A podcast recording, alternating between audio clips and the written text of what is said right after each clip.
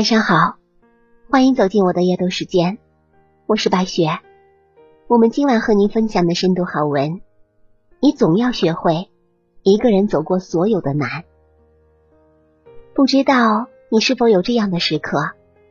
其实你没有遭受什么打击，也没有遇到什么挫折，更没有遇到什么重创，就是莫名其妙的感到情绪低落，莫名的提不起劲儿，莫名的。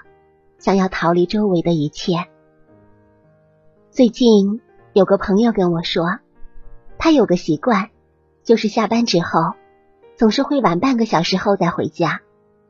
通常他就是在办公室里静坐，其实也没做什么事儿，不过是喝口茶、听听音乐，又或者翻几页书。我想，大概是工作的压力、家庭的琐碎以及人情世故的复杂。让他感到有些疲惫。这短暂独处的时间，恰恰是他给自己的一个缓冲和调节吧。有人曾说，成年人的世界里没有容易二字。其实谁又活得很轻松呢？我们一路学着坚强，学着忍耐，学着跟一切不如意对抗。但有的时候，压倒我们的可能不是什么惊天动地的大事儿。而是一些微不足道的小事，有时困住我们的也不是什么解不开的局，而是理不清的鸡零狗碎；有时让我们痛苦的也不是人生中难以翻越的高山大海，而是脚底下的一盆细沙。其实我们也想过松懈和放弃，但我们清楚的知道，不撑住、不熬住、不挺住，日子只会过得更加艰难。所以，慢慢的，我们学会了不动声色的安慰自己，也学会了悄无声息的跟生活握手言和。有人说，年龄越大，越会沉默，因为有些话找不到对的那个人说；有些苦，即使你说了，也没有人能够感同身受；有些累，并不是每个人都曾亲身体会。这段日子，我突然感到有些力不从心。一来，可能是因为身体太过劳累，没办法给我提供足够的能量和支撑；二来，可能是对自己的期望过高，总是对自己不够满意。虽然我给人的感觉总是像打了满满的鸡血，但是偶尔也会有那么一些精神不够饱满的时刻。因为每天有许多事要做，也对自己有诸多的计划和要求，所以生活不容许我停下来太久，也更不可能让我一直陷入低潮的情绪中太久。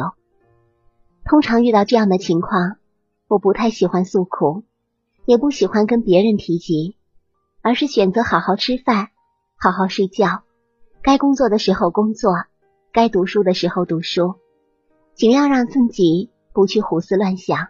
也尽量不说抱怨的话，留着所有的力气，让自己变美好，而不是让事情变得更糟糕。这样的状态很快就在积极的调节中得以迅速恢复。许多时候，我们不愿与人倾诉自己的忧和愁，除了不愿麻烦别人，更重要的是，我们慢慢学会了自我疗愈和自我勉励。我们曾经以为，人生中的许多艰难是可以被分担、被理解、被同情的，但在社会摸爬滚打了许久之后，你会惊人的发现，每个人都有苦衷，除了学会自愈，别人帮不到你分毫。我认识一个单亲妈妈，白天要上班，晚上要带娃，半夜三更还要多次起床，给孩子换尿布、兑奶粉。盖被子等。刚开始的时候，他特别不适应这样超负荷的生活，总是逢人就倒苦水，也总是指责前夫不负责任，甚至一提到自己捉襟见肘的生活，眼泪就止不住的往下流。后来，他渐渐找到了平衡的方法，累的时候就尽量少说闲话，少想杂事，以此节省点体力和精力；困的时候。就利用所有的间隙时间，闭目养神，缓口气。心里感觉苦了，就给嘴里放块糖，不断的给自己打气，说：“好日子还在后头呢。”如今的他心态越来越好，情绪越来越稳定，脸上也总是挂着灿烂的笑容。别人都以为他肯定遇到什么好事了，但只有他自己清楚，他不过是学会了消化和吞咽那些不为人知的委屈和心酸。有时候，我们选择一个人的坚强，并不是我们真的无坚不摧，不过是身后空无一人，实在是。别无退路可选。每个人的生活中都有许多感到很难、很沮丧、很不快乐的时刻。也许此时别人可以给你安慰和鼓励，但他们毕竟是有限的。最终，你还是要靠你自己，从各种麻烦、烦恼和痛苦中跳出来。因为个人的生活，无论是酸也好，苦也罢。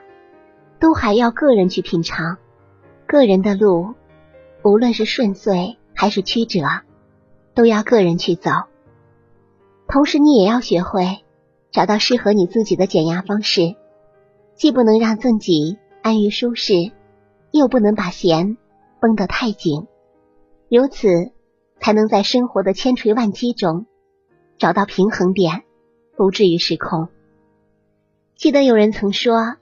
每一个强大的人都曾咬着牙度过一段没有人帮忙、没有人支持、没有人嘘寒问暖的日子。过去了，这就是你的成人礼；过不去，求饶了，这就是你的无底洞。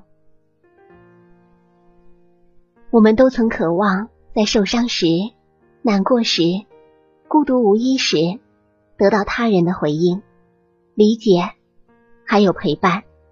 我们都曾害怕面对一切艰难险阻，直到生活给了我们一道道坎，才教会我们如何在挫折和痛苦中变得更加强大。我们并非生来就是强者，我们也并非没有软肋，我们也并非无懈可击，但我们终将学会一个人面对所有的难。感谢您收听本期白雪夜读，祝您一晚好心情。下期节目我们再见。